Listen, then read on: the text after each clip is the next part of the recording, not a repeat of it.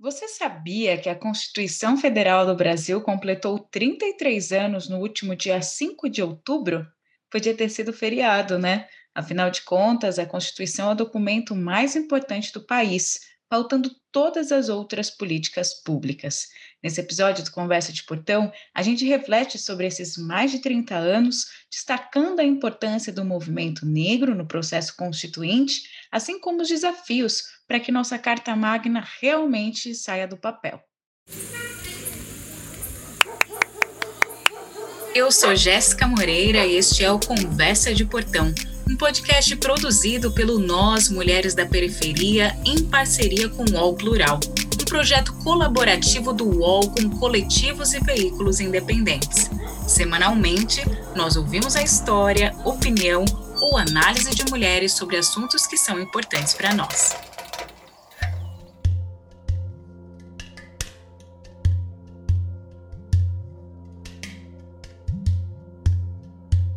Conhecida como Constituição Cidadã, a Carta Magna de 1988 foi um dos primeiros processos em que a sociedade brasileira realmente participou. Isso se deu logo após a redemocratização e fim da ditadura militar no país. Aliás, não dava para transitar para uma nova sociedade com um documento dos tempos da ditadura, né? Essa é a primeira Constituição a reconhecer o racismo como crime, por exemplo. Antes dela, as leis eram criadas de cima para baixo, sem ouvir o povo. O processo constituinte, que levou até a promulgação da Constituição de 1988, contou com uma participação massiva da população. Durante 583 dias, quase dois anos, pelo menos 10 mil pessoas passaram diariamente pelo parlamento. Estima-se que 9 milhões passaram pelo Congresso Nacional, sem contar as caravanas, cartas e demais sugestões que eram enviadas. E vinha gente de tudo quanto é lugar, as trabalhadoras domésticas aqui fazendo lobby, também tinham as igrejas, né? As igrejas também aqui no combate a determinadas eh, temas que a comissão levava, mas foi o melhor momento político da minha vida, porque nós dialogamos com a alma das pessoas. Essa que você acabou de ouvir é Benedita da Silva, uma das maiores referências femininas negras na política. Em um total de 559 deputados, Benedita foi a única mulher negra presente no processo da Constituinte. Para a gente falar sobre a história da Constituição pelo olhar dos militantes negros e quão importante foi essa participação para a garantia de direitos básicos hoje, é que está aqui no nosso portão a pesquisadora Natália Neres, mestra em Direito pela FGV e doutoranda em Direitos Humanos pela USP, Natália lançou em 2018 o livro A Voz e a Palavra do Movimento Negro na Constituinte de 88. Natália, seja muito bem-vinda à nossa conversa de portão. Obrigada, já é um prazer estar aqui. Natália, em que contexto histórico, político e social a Constituição é pensada, discutida e escrita em nossa sociedade? A gente teve um, um, período da história muito complicado, né, que foi a ditadura militar, que começou ali no ano de 64, e quando esse regime ele começa a dar aqueles sinais de que ele está ruindo de fato, de que a gente iria fazer uma transição para a democracia, é, muitos atores da sociedade civil diziam: olha, a gente não pode transitar para um novo regime com uma lei maior, né, com uma constituição que foi escrita no período da ditadura, que não reflete os anseios é, das pessoas de fato, né, da, da, população brasileira. A gente precisa sair desse regime, transitar para um regime democrático, e a gente precisa de um texto novo né, de um acordo novo, é, que é a Constituição, né, que é a maior lei que, a gente, que todo país tem. E não só isso, essa Constituição ela precisa ter a presença e ela precisa refletir os anseios da sociedade civil e dos mais diferentes grupos. Né? Então, é por isso que a gente tem uma Constituição que é chamada Constituição Cidadã, e é por isso que o texto constitucional ele é tão importante, né? Porque ele vai balizar, né? Ele vai dar as diretrizes das políticas públicas e de todas as leis que a gente tem, né? Até hoje. E, Natália, qual foi a importância das discussões e articulações do movimento negro anteriormente à Constituinte, que inclusive permitiram que essas mulheres e homens depois chegassem no processo da Constituinte? O que a gente conhece como movimento negro que é contemporâneo, né, ele começa a se organizar e, e de diferentes formas justamente no período da ditadura militar. Né? E é um movimento que é muito diferente das características dos movimentos negros anteriores, porque ele tem uma faceta, né, assim, de reivindicação mesmo, de entender que o Estado é responsável pela situação da população negra, é, de entender que as desigualdades elas não são é, por acaso, mas que ela é fruto de ausência de política pública, que ela é ausência de é, fruto de ausência de lei né? E, e, esse movimento, assim como toda a sociedade brasileira está muito efervescente ali no final é, da ditadura militar, esses atores também, né? E são muito ligados a, a, a, organizações de esquerda, a organizações de mulheres, a organizações de luta por moradia, por luta pela saúde, né? Então, estão espalhados, né? Nessas nessas diferentes frentes. É, mas também tem um movimento cultural muito interessante, né? No final da década de 70, a gente vê é, o renascimento cultural, né?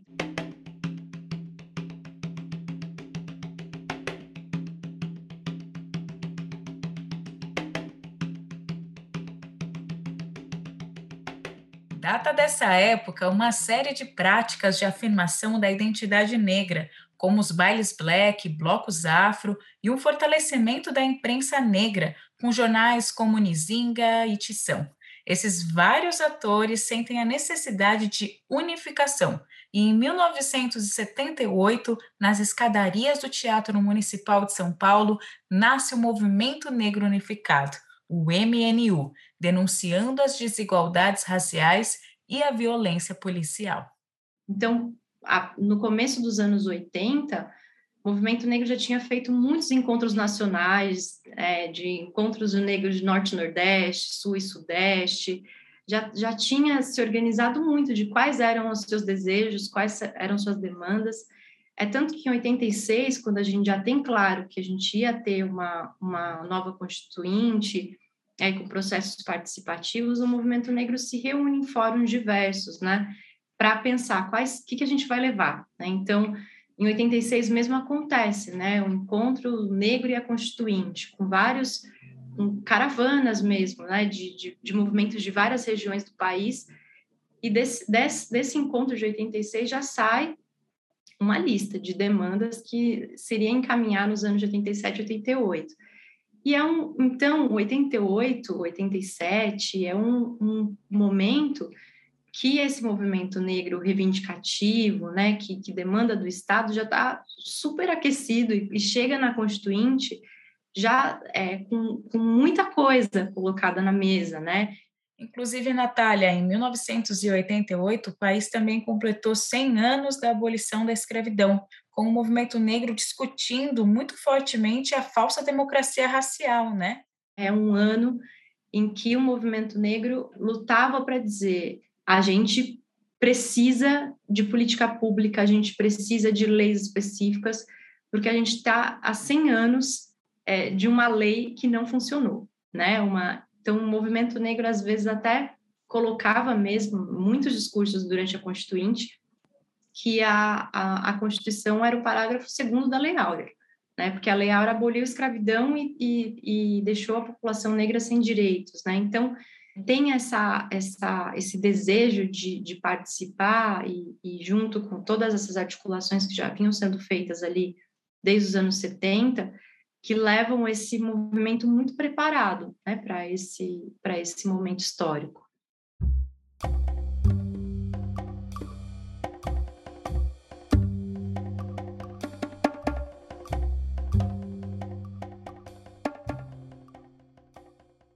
Aprendi desde cedo as diferenças entre homem e mulher, negro, branco, índio, entre pobre e rico. Nós estamos presentes pela primeira vez na condição de mulher, de negra e de favelada.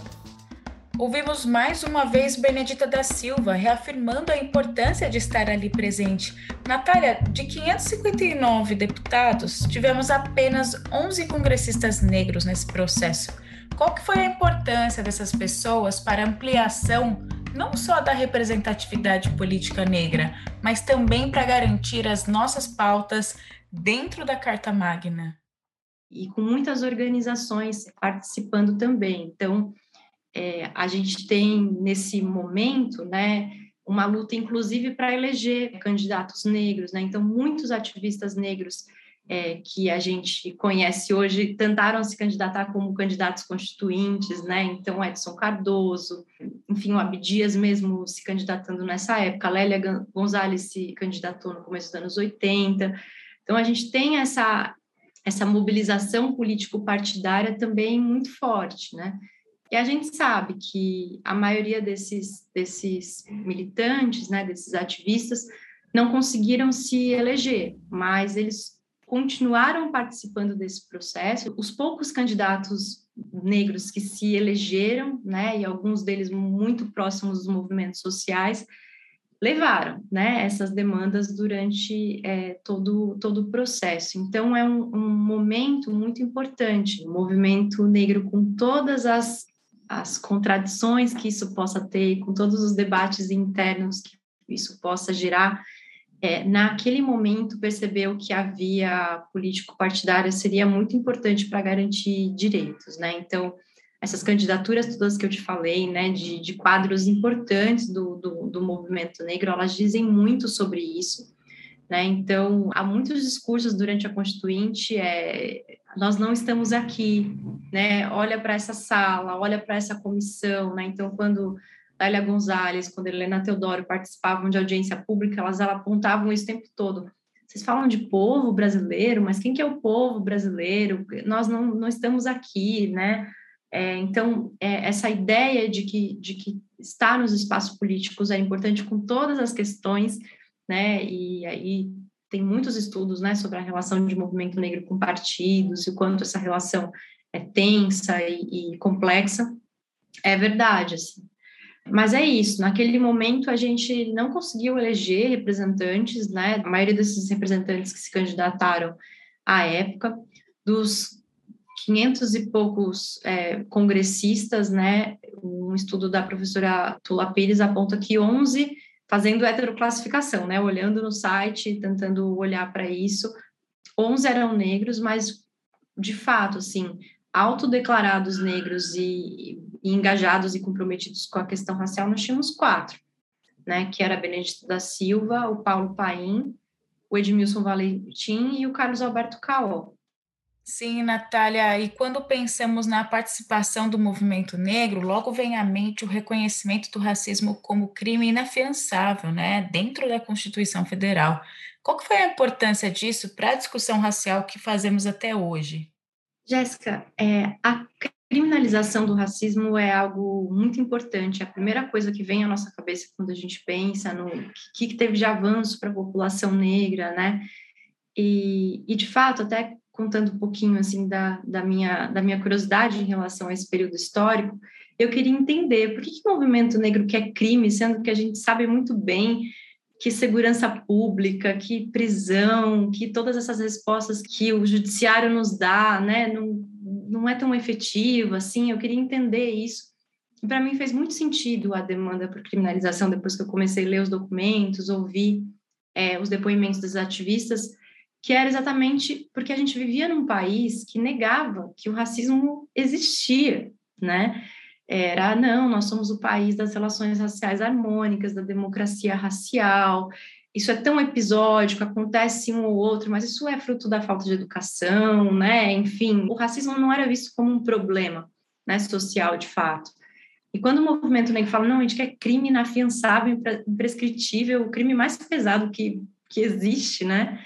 é exatamente isso, porque quando no maior texto você tem dizendo que o racismo é crime, você assumiu nacionalmente, internacionalmente, que você tem um problema, uma questão é, racial para resolver, né? mas, de fato, o movimento negro não via é, o, a criminalização como único, a única saída, a única solução é, para os problemas que os negros enfrentavam, né? Tanto que eles dividiam, né? Até nesses documentos todos tinham, olha, a, a, a saída coercitiva, a saída da educação é, e a saída promocional, é, essas três chaves, né?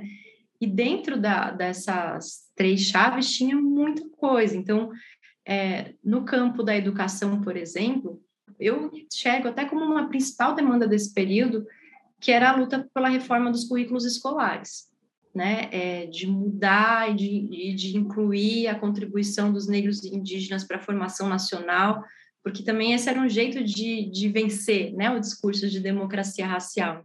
E quais foram as demais pautas levantadas pelo movimento negro que muitas vezes não são consideradas nos registros históricos? Então, isso já estava ali.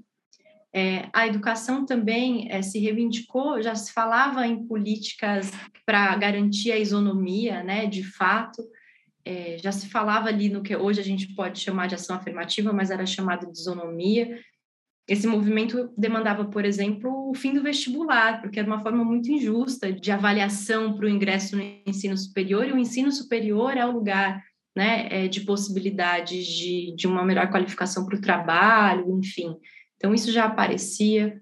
Em relação à segurança pública, o movimento negro demandava fim das, das fundações é, de menores, né, de, de crianças. Então, é, crianças infratoras, eles são responsabilidade da assistência social e não da segurança pública. Então, havia uma demanda pelo fim das FEBENs e FUNABENs, né, que era que tinha nessa época.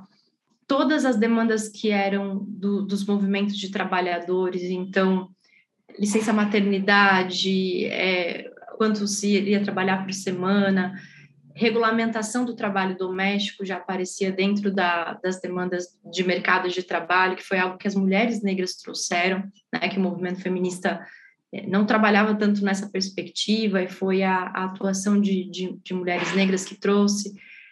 É, saúde, a própria né, é, unificação do sistema de saúde era uma demanda do movimento negro também, estatização do transporte público, então, né, que, que enfim, que, que também se pensasse isso, né, na dinâmica de direito à cidade.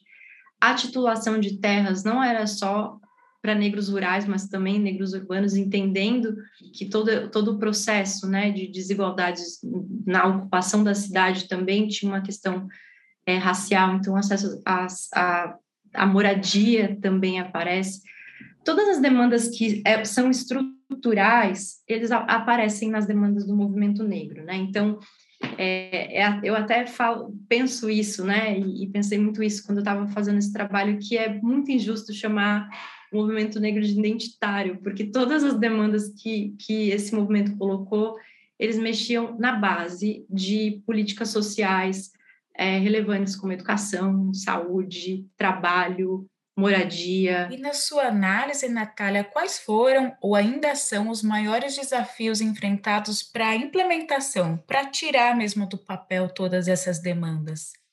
É, acho que o primeiro ponto, Jéssica, é que de fato, assim, tem inserido na, e a gente inseriu muitas coisas importantes no texto constitucional, se não assim de forma específica para a população negra, porque isso foi uma batalha muito dura e muito difícil de vencer naquele momento, imagina, né, um, país que negava, né, a existência de qualquer questão e qualquer desigualdade nesse sentido, mesmo que tenha ficado assim de uma forma é, não específica, todos os dispositivos que, que entraram referente à isonomia, à igualdade, à igualdade nas relações de trabalho, mesmo as questões de educação e de cultura, né, que deveriam privilegiar a contribuição de todos os povos, é, a, a própria questão que entra lá no ato das posições transitórias em relação à questão quilombola, o que, que elas fizeram? Elas geraram né, uma base importante para que o movimento negro nos anos subsequentes, nos anos 90, nos anos 2000,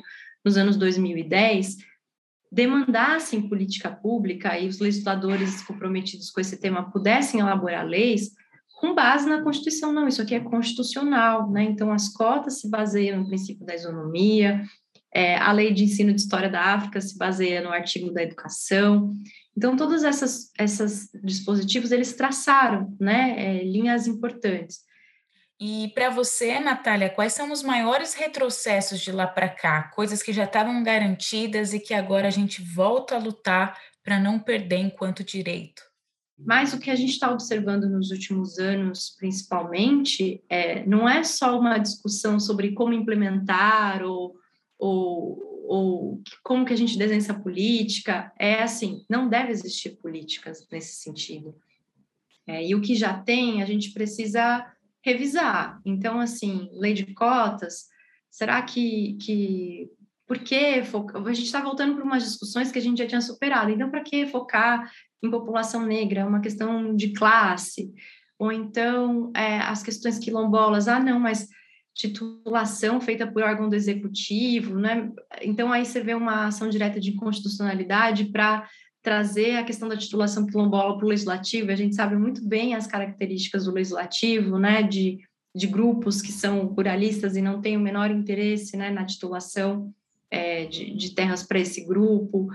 A gente vê a questão de, de ensino de história da África, por exemplo, que a gente estava num processo de luta, né, de até a, a próprio ingresso de, de pessoas negras na universidade, fazendo com que, bom, vamos fazer valer, produzir material. A geração dos anos 90 produziu muito material didático, muita coisa, e hoje a gente está discutindo que escola não deve, não deve ter essas discussões, é, e que escola sem partido, e, e, não vamos ensinar religiões de matriz afro na escola, porque é uma doutrinação e, e tanta coisa misturada, né? Então, o que, que a gente está observando hoje é mais do que a tentativa de revogar algumas leis e alguns direitos conquistados, mas eu acho que também de voltar a um discurso que a, que a geração anterior, a nossa, né, que os ativistas anteriores, que são gerações anteriores, é, dos anos 70 e 80, já tinham colocado abaixo, não tem democracia racial, não tem, é, não tem igualdade, as igualdades têm cor, né, então a gente está num retrocesso que também eu acho que tem a ver com, com o discurso, né, então com, com como a gente vinha entendendo é, a, as questões raciais. Eu acho que é mais do que legislativo, embora sejam muito preocupantes com esses exemplos que eu dei, né, questão bola, revisão de lei de cotas e tudo mais. Natália, muito obrigada por tantas explicações. Eu estou aprendendo muito aqui ao te ouvir. Entender a história, a importância de quem veio antes é fundamental para a gente continuar lutando por nossos direitos, inclusive. E para fechar, Natália, gostaria muito de saber como você acha que a nossa geração pode honrar com esse trabalho tão árduo feito por nossos mais velhos? É, essa é uma pergunta difícil que eu já fiz para as mais velhas e para os mais velhos também, né? Porque eu acho que, de fato, cada, cada geração né, tem uma tarefa histórica. Né? A gente já consegue ver com clareza que a, a tarefa da geração anterior à nossa era desmantelar né, a, o ideário de democracia racial, falar né, claramente sobre desigualdades raciais, enfim. Eu acho que nós somos uma geração é, que é, deve ser muito grata essa geração anterior, o fato da gente estar, tá, nós duas, né, nessa conversa, enquanto jornalista, enquanto pesquisadora, eh, não é mérito nosso, né? Por mais que, que a gente tenha lutado muito para esse lugar, nós somos fruto dessa luta política, né? Então, nós somos frutos das ações afirmativas, nós somos frutos né, da experiência dos coletivos de mulheres com quem nós aprendemos, que começaram nessa geração, né? Então, é, a gente está colhendo frutos, mas a gente começou a colher esses frutos num momento em que tudo que estava assentado, que tudo que estava mais ou menos né, é, acordado em relação a, ao entendimento sobre questões raciais começa a ser revisado. Então, acho que a gente tem uma tarefa enorme e difícil, né, que é manter o legado, né, acho que lembrar que, que essa, essa história existe, que essa história de lutas por direitos existe, e visibilizar e dar nome para cada um desses ativistas, né? Aqui na nossa conversa eu não tive a chance de dizer, mas foram 21 ativistas que participaram de audiências públicas é, e que, to, que falaram sobre a questão racial. E, assim, o meu trabalho ele é até injusto, porque ele só consegue ver quem está nos documentos, quem assinou, quem estava nas atas, né? Mas há tanto trabalho é, subterrâneo, né, para que essas pessoas estivessem no Congresso naquele ano de 87, 88. Então, acho que nossa primeira tarefa é mesmo reverenciar e, e lembrar né, dessas pessoas e, e, e, trazer cada detalhe, né? O, máximo que a gente conseguir achar, fico tão feliz quando eu acho alguma coisa nova em relação à minha pesquisa. Esses dias eu achei o jingle da campanha do Abdias. E aí eu falei, gente, que jingle maravilhoso! Assim, achei mais uma coisa que compõe né, a nossa história. Isso me emociona de fato, né? E eu acho que, para além disso, a gente está num momento de retrocesso e de perda de, de direitos mesmo. E nós que passamos pela universidade, por exemplo, a gente não pode abandonar quem está na universidade agora passando muita dificuldade, né, com muita dificuldade de se formar. Então essas a gente viveu um pouco, né, de do que são esses direitos. Então eu acho que agora a gente tem que se juntar com a geração que vem para não perder, né? Então eu, eu fico pensando, né, que de novo os cursinhos populares são fundamentais, que, de novo, os coletivos negros nas universidades são fundamentais, tudo isso, né? Eu acho que a gente precisa estar junto, porque a gente é uma geração que colheu, né? Que conseguiu colher alguns frutos e a gente não sabe se as próximas é, gerações conseguirão como a gente.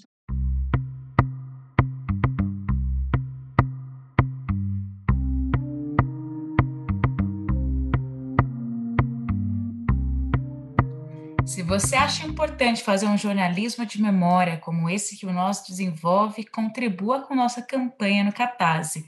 Para doar, basta acessar o site catarse.me barra nós, mulheres da periferia. Eu sou Jéssica Moreira e esse foi o Conversa de Portão, um podcast produzido pelo Nós Mulheres da Periferia em parceria com o UOL Plural um projeto colaborativo do UOL com coletivos e veículos independentes. Semanalmente, nós ouvimos a história, opinião ou análise de mulheres sobre assuntos que são importantes para nós. Você pode ouvir a gente no Spotify, Deezer, Google Podcasts e por WhatsApp. É só se cadastrar na nossa lista de transmissão. Esse episódio foi produzido por Carol Moreno, trilha sonora por Trilhará, roteiro e narração por mim, e nesse episódio utilizamos áudios do Senado Federal e informações do jornal Brasil de Fato. Hoje eu fico por aqui até a nossa próxima conversa de portão.